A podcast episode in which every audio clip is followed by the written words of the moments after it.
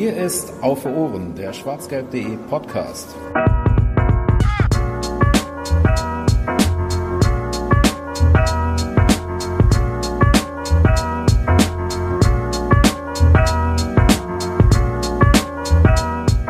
Buenos Dias und hallo zur 14. Ausgabe von Auf den Punkt. Ich hoffe, es ist wirklich die 14., aber ich bin mir relativ sicher. Wir haben endlich unseren neuen Stürmer verpflichtet und das war jetzt dann doch nicht mehr so überraschend, äh, weil es sich in den letzten Tagen schon angedeutet hatte.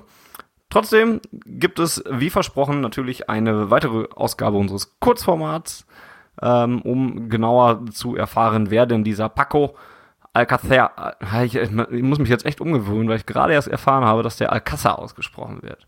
Deswegen äh, verzeiht es mir, falls ich es noch falsch machen werde. Paco Alcázar Garcia heißt der gute Mann wohl. Vielleicht bleibe ich auch einfach kurz bei Paco. Und wir wollen über Stärken, Schwächen und so weiter äh, reden. Das machen wir wie immer nicht alleine. An meiner Seite ist Jens. Hallo.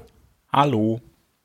Und wir haben uns einen Experten äh, zur Seite geholt, ähm, der einer der Köpfe hinter Spielverlagerung.de ist, also einer der Schreiberlinge dort, aber auch äh, für T-Online, für Zeit Online, für die Taz und so weiter äh, schreibt und ähm, ja, viel zum äh, Taktikbereich weiß und äh, unter anderem am Wochenende schon ähm, einen Artikel auf T-Online äh, veröffentlicht hat, in dem er beschreibt, ob Alcázar Dortmunds Sturmdilemma lösen würde. Hallo an Konstantin Eckner.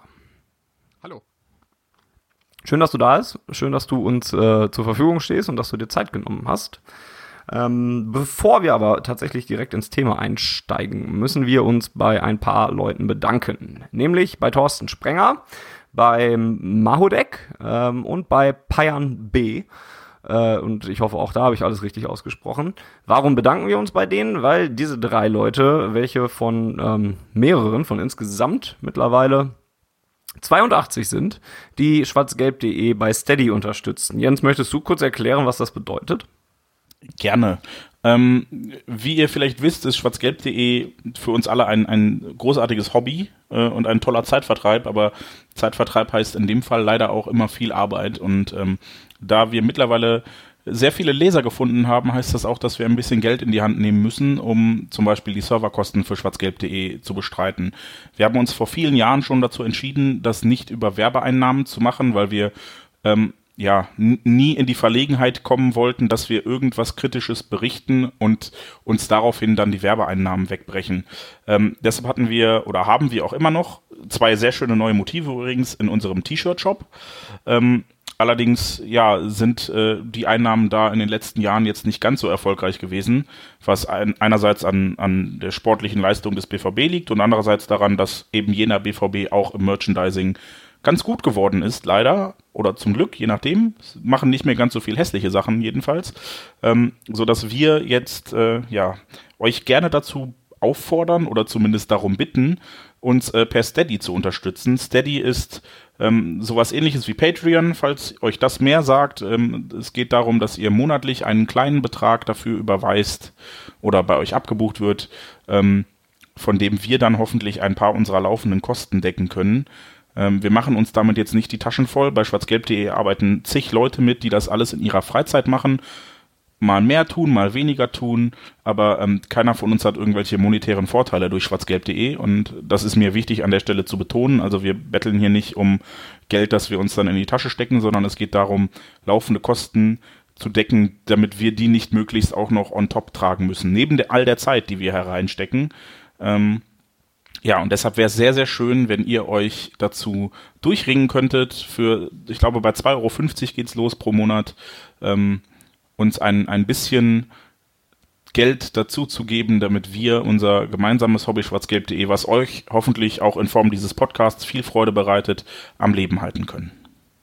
Genau, so ist das. Bei 2,50 Euro geht's los. Das ist noch nicht mal ein Stadionbier. Und wenn ihr darauf einmal im Monat verziehen oder ein, eins weniger trinken würdet, reicht ja auch schon mal, dann äh, könntet ihr uns schon helfen. Und Jens hat schon gesagt, es geht um monatliche Kosten einfach, die wir haben und Fixkosten, die wir haben. Zum Beispiel für Server, für ähm, Redaktionsräume und so weiter. Das Ganze findet ihr auch nochmal in ausführlicher auf schwarzgelb.de. Da müsstet ihr, wir arbeiten noch daran, euch das äh, unter einem kürzeren Link, einem einfachen Link ähm, zur Verfügung zu stellen. Ansonsten müsstet ihr im Moment noch auf schwarzgelb.de gehen und dann ist in der äh, Artikelrotation noch ein Artikel drin, in dem euch das alles ein bisschen genauer erklärt wird. Und dann könnte es sein, dass wir auch ähm, in einer der nächsten Ausgaben unseres Podcasts mal bei euch Dankeschön sagen.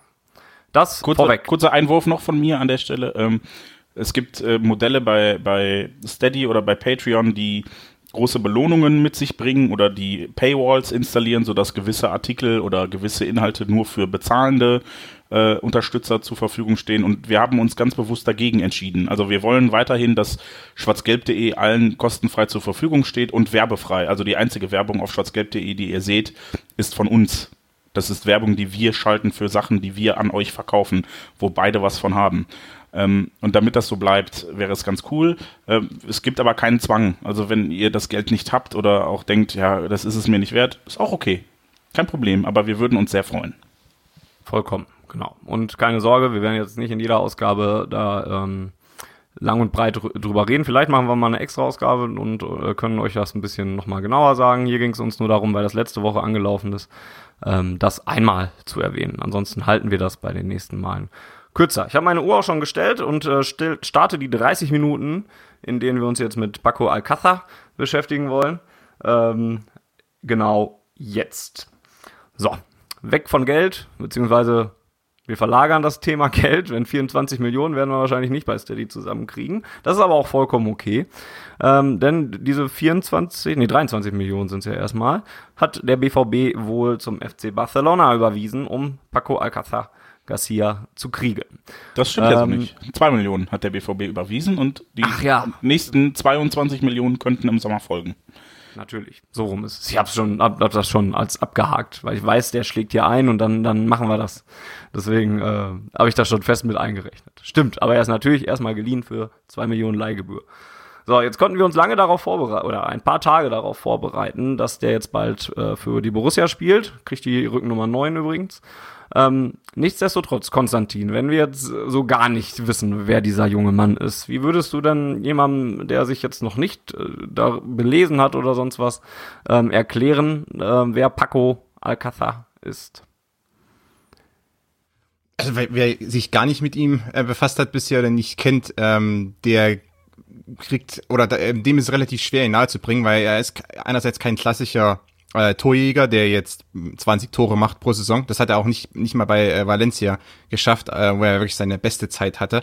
Ähm, Gerade der Durchbruch dann 2015, 16.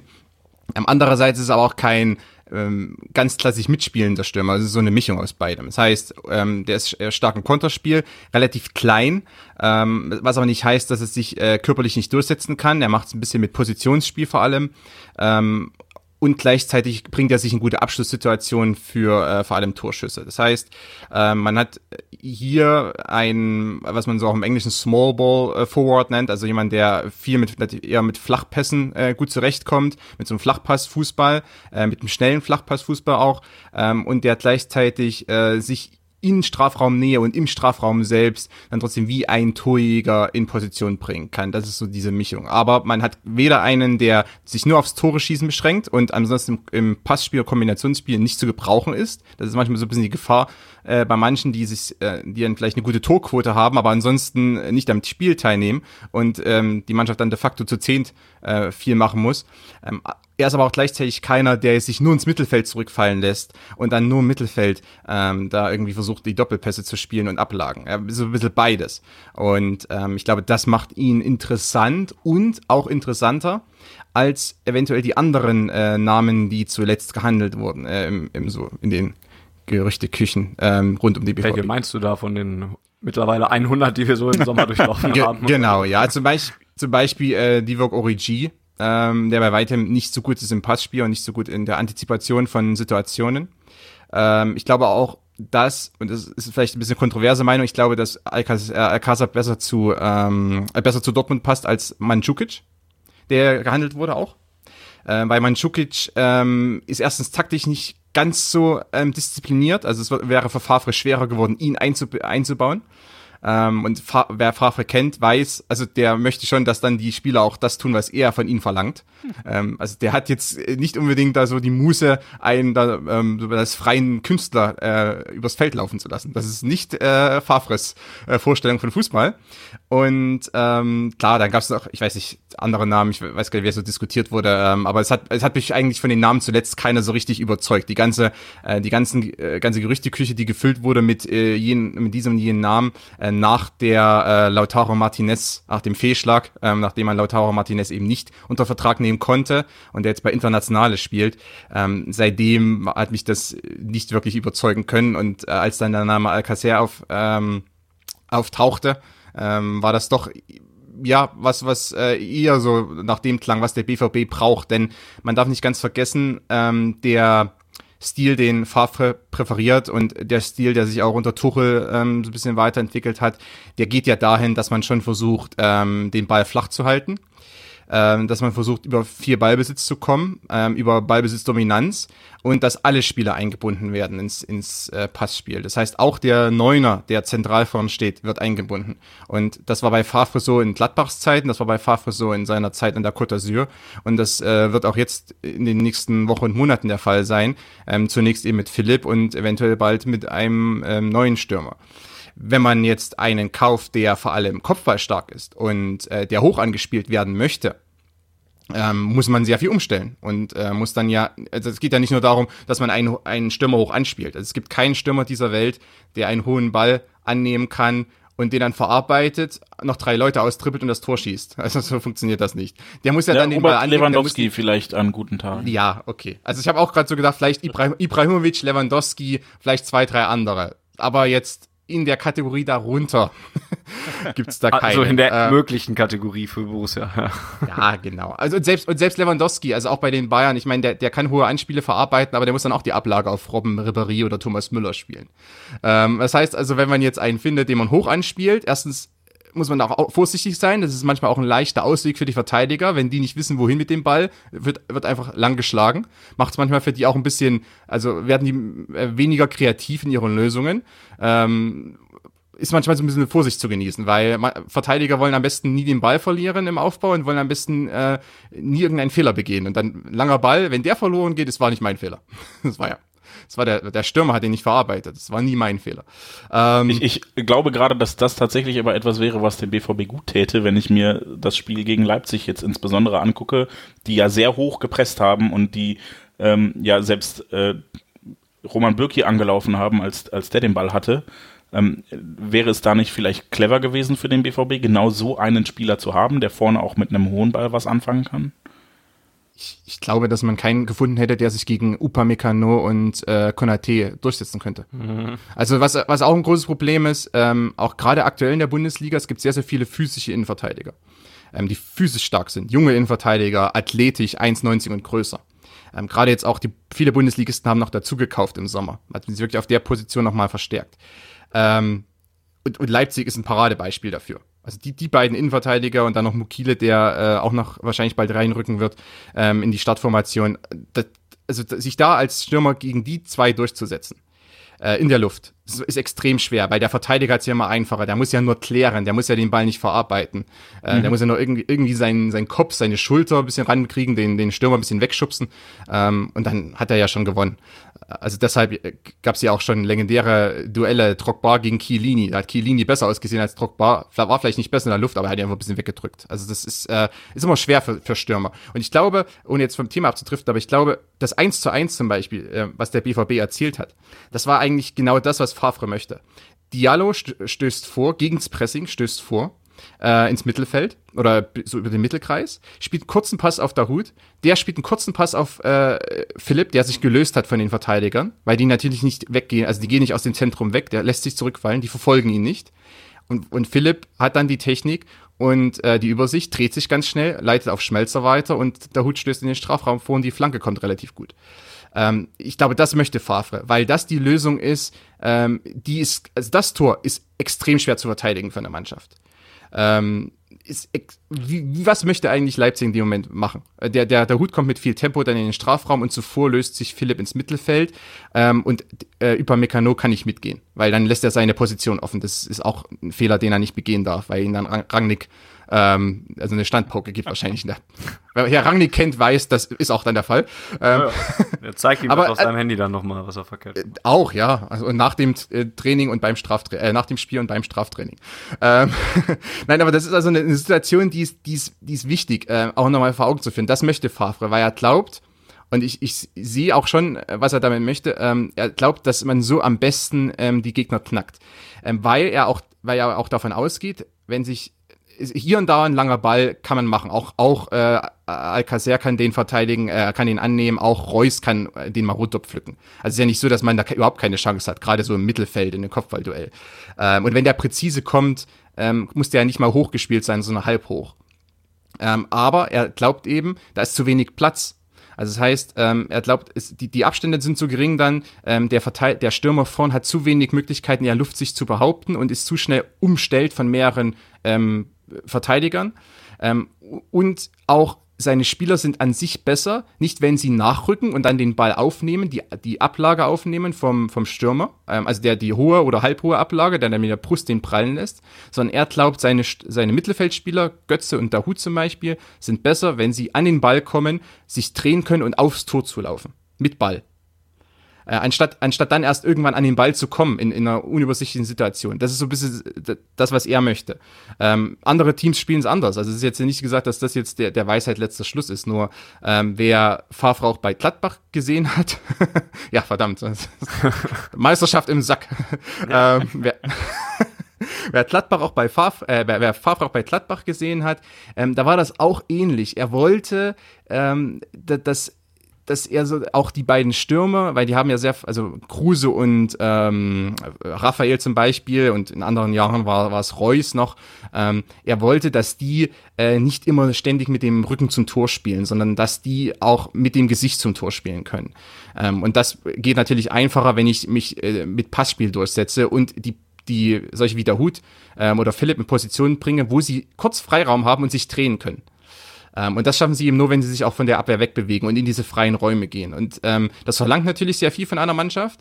Aber ähm, wenn das funktioniert, dann ist es äh, ultra effektiv oder kann ultra effektiv sein, weil natürlich der BVB auch, ähm, abgesehen von Bayern, über die individuell beste Offensive verfügt. Und ich würde sogar so weit gehen zu sagen, dass man nicht weit weg ist von Bayern, weil die altern.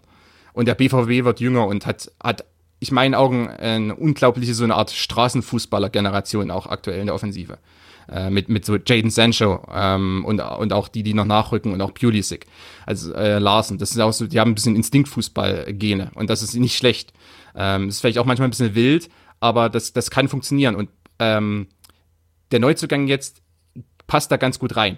Ähm, der hat mehr Torjägerinstinkt als äh, Philipp und auch mehr Torjägerinstinkt im Zentrum als zum Beispiel äh, Reus, der sich ja da nicht, äh, also laut eigener Aussage auch nicht wohlfühlt und man sieht's auch, also er fühlt sich da wirklich nicht wohl. Er ist der, der Mann durch die Halbräume, durch die, über die Flügel.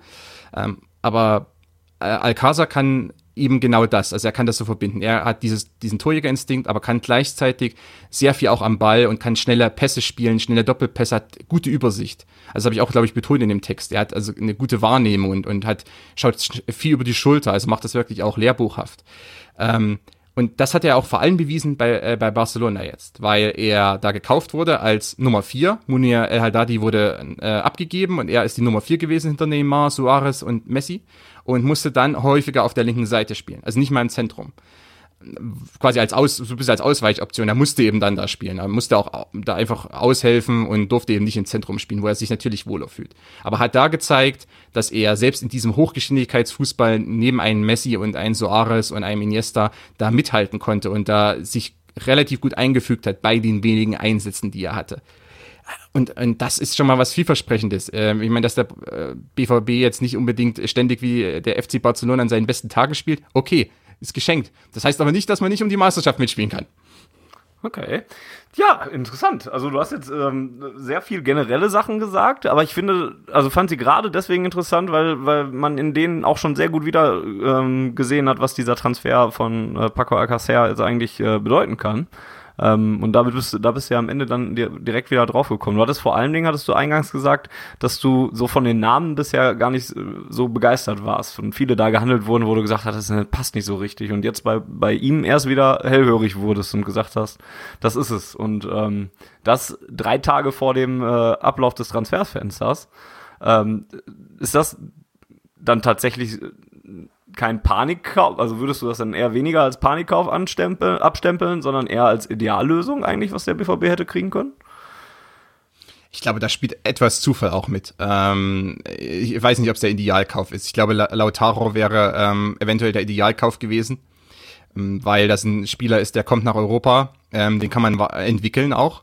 Und ähm, zunächst ist, also es ist natürlich eher ein Projekt, aber man hat jetzt schon äh, in Mailand gesehen, was der kann ähm, bei, bei wenigen Auftritten. Und ähm, so ein Projekt ist natürlich interessant, weil den Spieler, wenn man den entwickelt zu, zu einem Weltklasse-Format, hat man den eventuell für zwei, drei Jahre und kann den dann für, ähm, ja, wahrscheinlich dann für 300 Millionen demnächst äh, verkaufen. ähm, bei, bei, bei Alcázar sehe ich das ein bisschen, ist natürlich ein bisschen kritischer. Das ist, der kommt aus Valencia, der hat da gespielt in Valencia, ist zu Barcelona gegangen, schlechte Zeit Barcelona oder relativ unzufriedenstellende Zeit Barcelona, hat die Nationalmannschaftsnominierung nicht bekommen äh, für die WM, auch eine Enttäuschung, weil er ja schon im Dunstkreis mhm. die ganze Zeit war. Geht jetzt nach Dortmund da hat man so ein bisschen das Gefühl, wie lange wird der denn jetzt da bleiben? Also äh, ist natürlich, das spielt für mich so ein bisschen eine Rolle. Ähm, als Spielertyp selber, wie gesagt, sehe ich den, und das wäre Lautaro ja auch gewesen, ähm, sehe ich den eher unter den besseren oder den sehr guten Kandidaten. Aber das ist wahrscheinlich auch Zufall, dass jetzt äh, man sich noch oder dass Barcelona ihn noch Abstoß, ab, also sich dazu entschieden hat, ihn abzustoßen. Ähm, was ist ein bisschen ähm, ja, ein bisschen böse klingt im Zusammenhang mit einem Menschen, aber ihr wisst, was ich meine. Ja, ähm, auf jeden Fall. Also, dass sie, dass sie sich entschieden haben, sich von ihm zu trennen ähm, und ihr wirklich auch Dortmund eine Kaufoption einzuräumen, was ja auch nicht mhm. unbedingt gang und gäbe ist, äh, bei, von solch, also von, bei solchen Clubs das ist wirklich wahrscheinlich ein bisschen ein Glücksfall, ähm, weil es hätte auch gut und gerne sein können, dass man dann ohne ähm, also ohne Al Alcázar dasteht und ohne anderen Stürmer. Das wäre ja auch gut möglich gewesen. Wäre der die jetzt geplatzt mit Barcelona. Ähm, also das ist wirklich ein bisschen Glück und ähm, das ist soll ja auch soll jetzt auch nicht entschuldigen, dass der BVB und seine Führung ähm, wahrscheinlich mehr als zwölf Monate Zeit hatte, sich auf diesen Moment vorzubereiten, auf den Moment äh, ohne Aubameyang und ohne Mittelstürmer und ohne Leihstürmer von Chelsea ähm, und dass man ja wirklich einen braucht, ein, eine längerfristige Lösung. Also längerfristig bedeutet wahrscheinlich im modernen Fußball zwei Jahre, aber auch das, also man hätte, hatte ja mehr Zeit. Wahrscheinlich sind einige Verhandlungen geplatzt, nicht nur Lautaro, auch andere. Ähm, aber das soll jetzt nicht entschuldigen, dass auf, äh, klar, das ist ein bisschen ein Glücksfall und ich denke, dass äh, Susi Zorg wahrscheinlich auch in seiner Wohnstube den einen oder anderen Purzelbaum gemacht hat in den letzten Tagen. Das stelle ich mir gerade vor und es ist eine sehr lustige Vorstellung. Ja. Durchaus, ja. Ähm, jetzt gab es viele Leute, die dann erst so ein bisschen damit gefremdelt haben und gesagt haben, ja, jetzt hatten wir Batschwei gerade in der letzten Saison, was er ja ein ganz anderes Spielerprofil dann halt noch hatte. Also der war ein bulliger Typ, das war dann so ein klassisch, also ein eher klassischerer Neuner. Und jetzt kommt dann doch jemand als Nachfolger oder Ersatz und auch von Aubameyang natürlich, der dann nur 1,77 groß ist. Ähm, ist das ein Nachteil bei Paco oder gleicht er das dann durch, durch die von ihm, äh, die, die, die Stärken, die du schon angesprochen hast, gleicht er das dadurch aus? Ich glaube, dass Bajoy ähm, auch besser zu Stöger gepasst hat. Ähm, Stöger hat mhm. vorher bei Köln mit Modest gespielt als langen Zielspieler. Ähm, das war ja wirklich auch eine Strategie bei Köln. Als dann auch Modest weg war, hat man gemerkt, dass da irgendwas gefehlt hat. Ähm, auf einmal musste Osako die Bälle verarbeiten und hatte damit keinen Spaß. Ähm, also das hat ja doch bei Köln auch ganz gut gepasst. Äh, das, das System war darauf ausgerichtet. Jetzt ist Stöger zum BVB gegangen, hat natürlich nicht das Köln-System kopiert, Gott bewahre, aber er hat ja sich trotzdem da, äh, da gab schon Elemente, die man wiedererkennen konnte. Und das war eher etwas mehr Stöger-Fußball. Ähm, deshalb hat das in dem Sinne ganz gut gepasst. Ich meine, keiner war böse gewesen, hätte man Batshuayi nochmal verpflichten können im Sommer. Ähm, weil zumindest ist vom Torjäger, von den Torjägerqualitäten her ist der ja nicht schlecht aber man hat, konnte schon erkennen, dass er mitspielen gewisse Lim Limits hat und ähm, nicht ganz so stark ist. Und ähm, wenn man jetzt das Leipzig-Spiel anschaut, Jetzt komme ich auf, jetzt komme ich auch auf den Neuzugang. Äh, wenn man das Leipzig-Spiel anschaut, im Mittelfeld, ähm, Delaney zum Beispiel ist auch einer, ähm, der nicht unbedingt so, sich so ganz wohl fühlt immer und den man manchmal ein bisschen rausnehmen muss. Ähm, aus der Ballzirkulation, der sich auch mal vielleicht ein bisschen versteckt oder nur schnell den Pass oder den Ball wieder abgibt. Das ist jetzt keine Kritik, aber also jeder Spieler kennt auch seine Schwächen und Stärken äh, und weiß, äh, hier und da, wenn ich jetzt von zwei Leipzigern umstellt bin, da will ich lieber mal nicht an den Ball kommen. Ähm, weil so ein Ballverlust ist äh, irgendwie dann doch äh, das Schlimmste, was passieren kann. Also hat man da vielleicht einen, den man rausnehmen muss. Dann Piszczek, Schmelzer sind auch nicht immer äh, auf, in Höchststoff oder in Bestform und die müssen dann auch in der Ballzirkulation ein bisschen geschont werden. Wenn man dann noch einen Stürmer hat, den man auch rausnehmen muss, ähm, dann, dann sinkt die Zahl derer, die ich dann im, im Ballbesitzspiel habe, aber extrem. Ähm, deshalb ist es vielleicht ganz gut, wenn ich dann wenigstens den Mittelstürmer reinnehmen kann. Ähm, und äh, das wäre bei Philipp jetzt ja auch möglich. Also Philipp, ich mein, der ist ja wahrscheinlich, also was seine technischen Qualitäten betrifft, über alle Zweifel erhaben. Also zumindest in meinen Augen. Äh, mein, der hat sicherlich noch Entwicklungspotenzial, aber also ich glaube, keiner wirft äh, Philipp vor, dass der ein, ein mittelmäßiger Techniker wäre, ein mittelmäßiger Passspieler. Ähm, da gibt's andere Probleme vielleicht. Aber, und jetzt bei, bei Alcázar ist es eben auch so, den kannst du direkt einbinden, der kann den Ball ähm, flach verarbeiten, der weiß, wie er sich zu positionieren hat. Trotz 1,77 kann er seinen Körper reinstellen. Ähm, wenn du deinen Körper geschickt reinstellst, hat der Verteidiger trotzdem Probleme, ohne, ohne Foulspiel an den Ball zu kommen und kann dann auch weiterleiten oder kann sich eben äh, schnell drehen, ähm, kann sich rausdrehen, kann äh, oder äh, kennt schon im Vorfeld, weil er eben sich viel umschaut und weil er weiß, wo seine Mitspieler sind, ähm, kann schnell den, den Pass oder den Ball weiterleiten auf die Außen zum Beispiel. Also, also in der äh, gerade auch unter dem Gesichtspunkt, wie Favre jetzt äh, zum, auch in der Vorbereitung und jetzt in den ersten beiden ähm, Pflichtspielen, beziehungsweise vor allem Leipzig-Spiel, äh, wie er da die Mannschaft aufgestellt hat und wie die dann äh, Offensivfußball gespielt hat, ähm, passt der Transfer eigentlich ganz gut.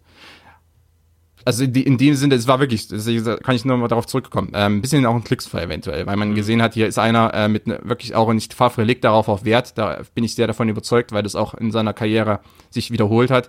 Er legt darauf Wert, dass es ein, ein Spieler ist, der ähm, viel Schulterblick macht, also viel, sich viel umschaut, viel weiß, wo sind meine Gegenspieler, wo sind meine Mitspieler, ähm, der sich also auch in, Situa in Situationen sehr gut einfügen kann, die nicht unbedingt abgestimmt sind. Denn ähm, oftmals ist es so, Trainer können den Spielaufbau eintrainieren. Also die ersten Pässe. Und wo soll der Ball hingehen? Was macht, was macht der Sechser? Was macht der Außenverteidiger? Ähm, wann wird der Ball prallen gelassen? Solche Dinge werden eintrainiert. Aber, und das sagt fast jeder Trainer, äh, was dann im letzten Spielfelddrittel passiert, dann müsst ihr selber machen. Also das ist dann euer Ding. Da, da müssen dann die Offensivspieler auch mal zeigen, da müssen dann zeigen, was sie können. Das kann man nicht mehr trainieren. Und das kann man nicht einstudieren wie American Football am, am Schachbrett mhm. oder am, am, am Reißbrett. Funktioniert nicht.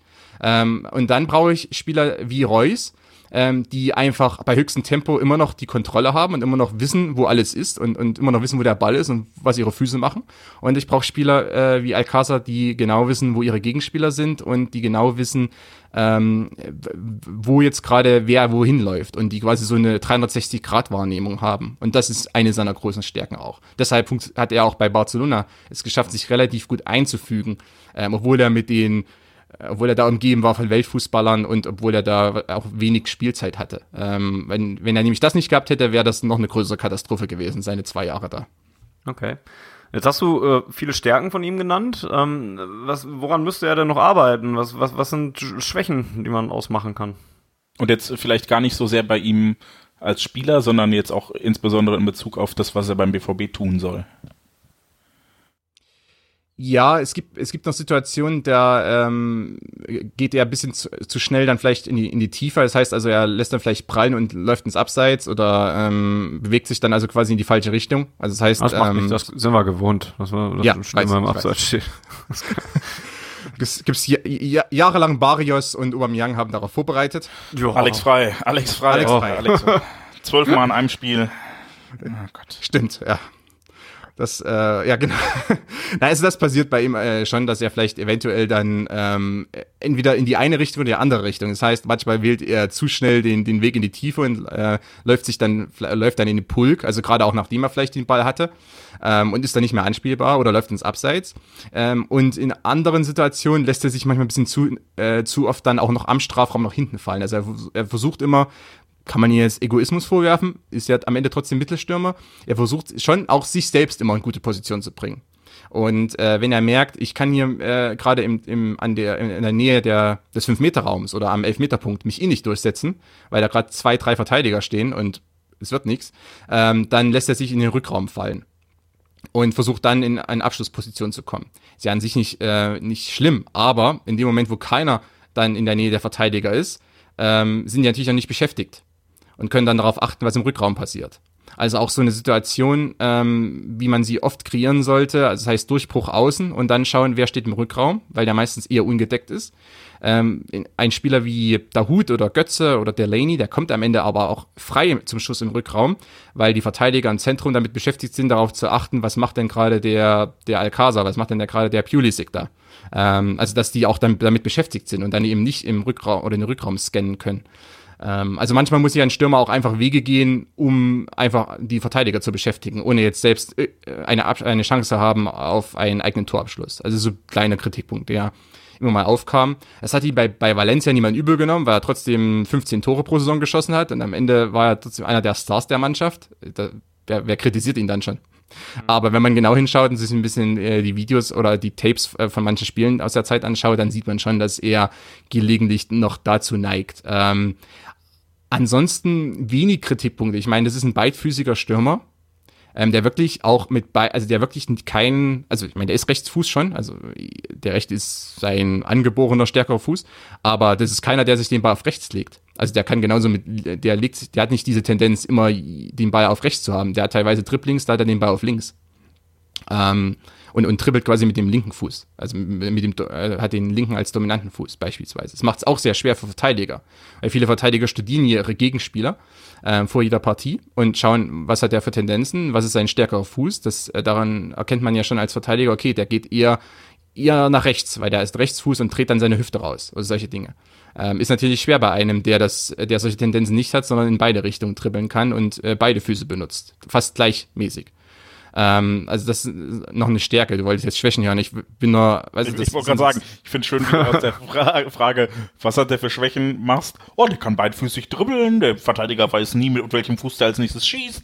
Vielleicht können wir uns. Äh, die, weil ich das äh, vorhin vergessen habe. Das ist trotzdem interessanter, also interessanter Gesichtspunkt. Weil Auf die Frage wären wir aber auch noch gekommen. Keine Sorge. Achso, okay. Na gut, schau dir die Bundesliga an. Es gibt viele, viele Tripler auch, die und nicht nur der eine Holländer, ähm, sondern auch viele andere, die haben immer diese eine dominante Seite. Und äh, Verteidiger, die studieren das ja vorher, die, oder die kriegen das, das, äh, das Video von, von ihren Scouts und von Analysten dann vorher gezeigt.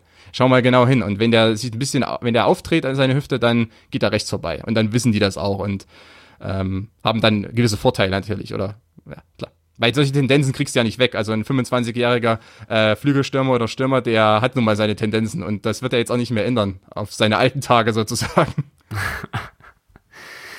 Aber vielleicht können wir uns äh, der Frage auch nochmal nähern, wenn wir einfach uns die bloßen Fakten an, äh, ansehen. Weil wenn man sich seine reinen Zahlen anguckt, dann sind die jetzt immer noch ziemlich gute Werte. Also zusammengenommen, ähm, du hast schon gesagt, in Valencia hat er viel besser funktioniert als bei Barcelona. 151 Spiele hat er in der ersten spanischen Liga gemacht und hat 43 Tore und 22 Vorlagen da gemacht. Und auch in der Champions League hat er schon, beziehungsweise in der Europa League hat er schon äh, sieben Treffer vorzuweisen. In der Copa del Rey hat er genetzt. In 13 Länderspielen hat er auch immerhin sechs Tore gemacht.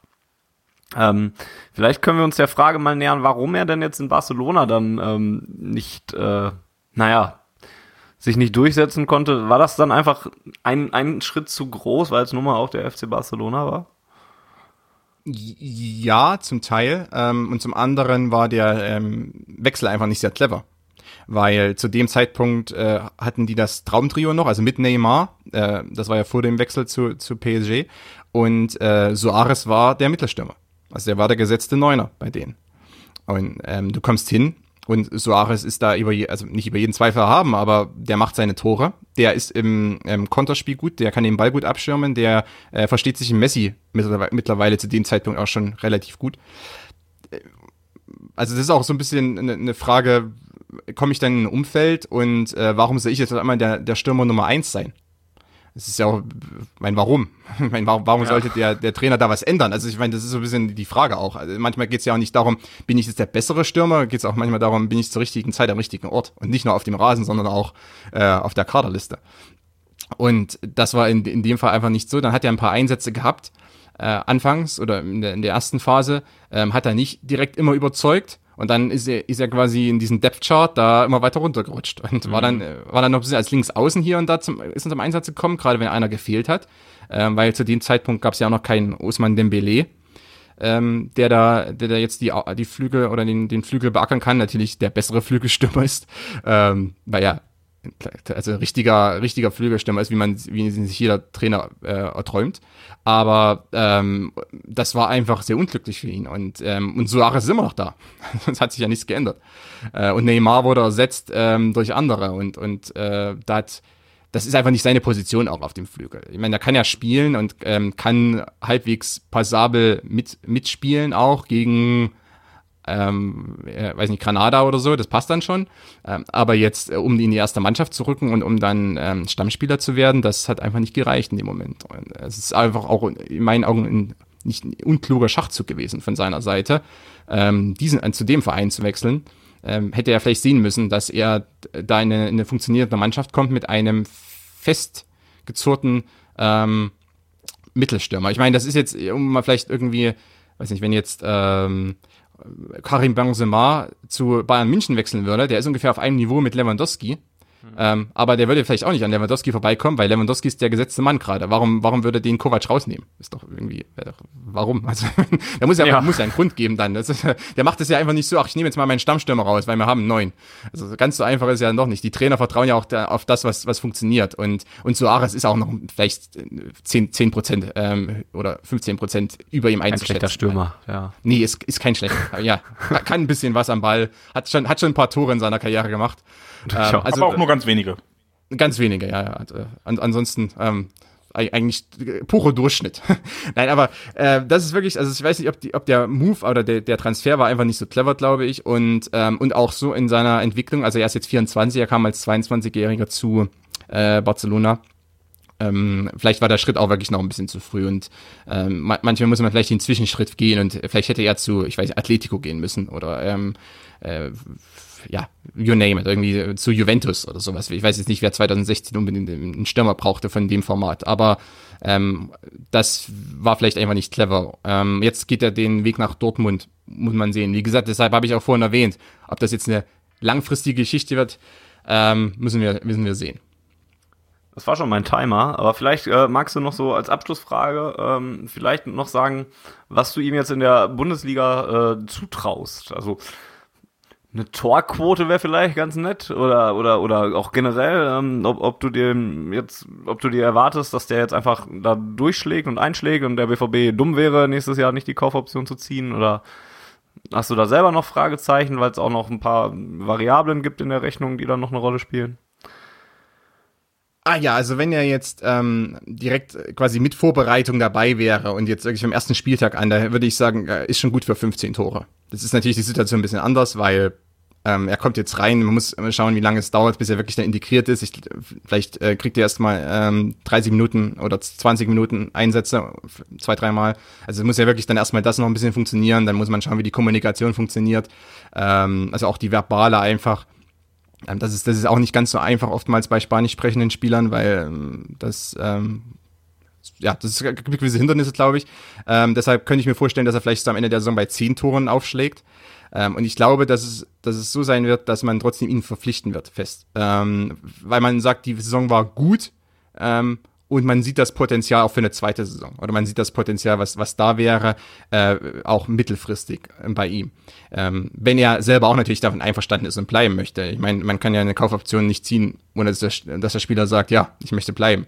Er muss ja Aber so wie ich das äh, gehört habe, hat man mit ihm schon einen Folgevertrag ausverhandelt. Okay, ja, okay. ja klar, aber natürlich muss er trotzdem zufrieden sein. Also, ja, klar. Ähm, ja, es also, macht keinen Sinn zu sagen, ich, wenn, ich, wenn er sagt, ich will unbedingt zurück oder so, macht es wahrscheinlich ja, wenig genau. Sinn, da jetzt ihn zu zwingen, ja. Genau, also man das könnte natürlich trotzdem die Kaufoption ziehen und ihn dann weiterverkaufen. Das kann man genau, das kann man natürlich tun. Und da gibt's ja auch dann teilweise Deals zwischen Verein und Spieler, dass man sagt, ja, jetzt ziehen die Kaufoptionen, damit wir noch Geld bekommen und der sagt dann, ja, das passt schon. Ähm, Gab es ja in der Vergangenheit auch schon. Also ich glaube, er ist gut für, also er hat, kann eine gute bis sehr gute Saison spielen und äh, dass der BVB am Ende die Kaufoption zieht, äh, weil man auch denkt, okay, der war jetzt schon gut und nächste Saison wird er noch besser sein, wenn er dann noch besser integriert ist. Ähm, mit, mit auch unseren, wenn er sich noch besser versteht mit unseren Offensivspielern und mit, mit den Mittelfeldakteuren. Ähm, genau. Aber man muss ein bisschen vorsichtig sein, weil er muss trotzdem, braucht vielleicht jetzt mal zwei, drei Wochen, um da wirklich reinzukommen. Und ähm, ist auch ein bisschen was anderes als vielleicht Axel Witzel. Ähm, ist ein bisschen andere Position und auch Ähm, das ist ein bisschen diffizil, also ein bisschen komplizierter, so eine Neuner-Position, mhm. als jetzt jemand wie Axel Witzel, der kommt vom, von der Weltmeisterschaft, hat da alles äh, in Grund und Boden geackert quasi und äh, kommt dann hin und weiß, okay, Sechser-Position, ich weiß das, ich kann das auch mit wundenden Augen notfalls spielen. Durchaus. Glaubst, glaubst du denn, ja. dass Paco mittelfristig auch für 25 Tore gut ist? Hat er ja noch nie gemacht in seiner Karriere. Ähm, deshalb. Heißt ja nichts. Äh, heißt ja nichts. Nein, ich, ich, ich, ich, ich meine, wie gesagt, die Innenverteidigung der, das ist interessant, die Innenverteidigung in der Bundesliga sind äh, in meinen Augen recht gut mittlerweile, haben viel aufgerüstet, gerade athletisch. Ähm, aber die Defensivreihen in Gänze, also alles, was dazugehört, ähm, die ganze Defen die Defensivstrukturen, die sind teilweise schon recht, recht leicht zu knacken äh, bei einigen Teams, so ab Platz 7, 8. Ähm, deshalb könnte ich mir schon vorstellen, dass er 20 plus machen kann, weil ähm, so ein Stürmer, der so agil ist, ähm, und sich aufs kleinen Raum und mit relativ viel Tempo durchsetzen kann, also viel Dynamik auch hat in seinen Aktionen, der könnte für einige Defensivreihen, ähm, für einige Sechser auch zum Albtraum werden in gewisser Weise. Gerade in Kombination dann noch mit ähm, Marco Reus, wenn der fit bleibt. Und gerade auch in Kombination mit, und ich sage es einfach, mit einem fitten Mario Götze. Da lehnst du dich jetzt aber weit aus dem Fenster, ey. Ja, geil. Ja, Habe ich Bock drauf jetzt auf äh, die Saison. Gut, dass wir Freitag direkt wieder spielen.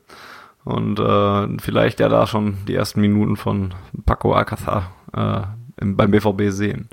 Ja, ähm, vielen Dank, Konstantin. Ich fürchte, wir müssen dich nochmal irgendwann einladen zu ja, einer regulären Ausgabe von Auf jeden Fall äh, vielleicht, wenn, wenn wir so ein bisschen wissen, wo das Favre-System hingeht oder so, dass wir da dann mal ein bisschen genauer drüber reden, weil du ähm, einfach einen ganz anderen Einblick hast als, als ich, wenn. Weil ich, ich sehe beim Fußball, was mir gut gefällt und sowas, aber du kannst das besser in Worte fassen als, als ich. Ich ringe immer mit Worten, aber du ähm, erklärst das so, dass das alles Sinn ergibt und dass man das gut versteht. Also wenn du da nochmal Lust drauf hast, kommen wir gerne nochmal auf dich zu demnächst.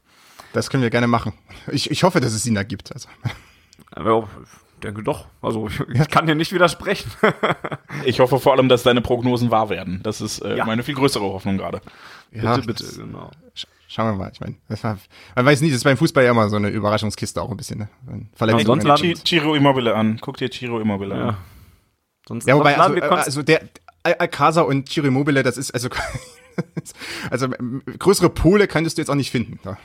Nein, ich, ich meine ja, dass er, dass er ja unter gewissen Umständen funktioniert ja. Und unter anderem gar nicht. Und das meinte ich damit. Also man weiß es nie.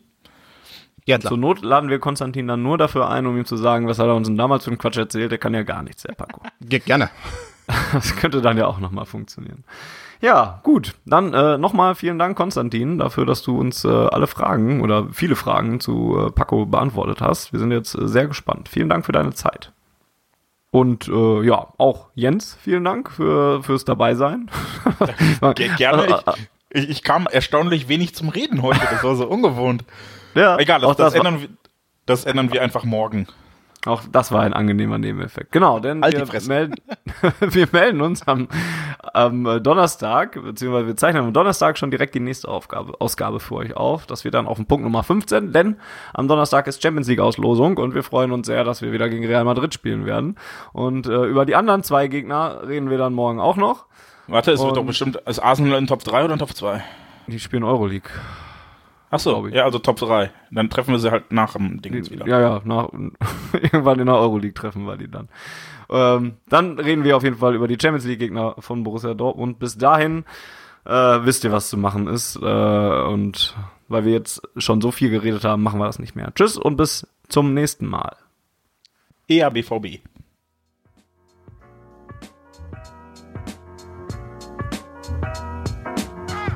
Die Zuhörerzahl, wie immer präsentiert von schwarzgelb.de, dem Fanzine über Borussia Dortmund. Auf Ohren bedankt sich bei 19.009 Zuhörern ausverkauft.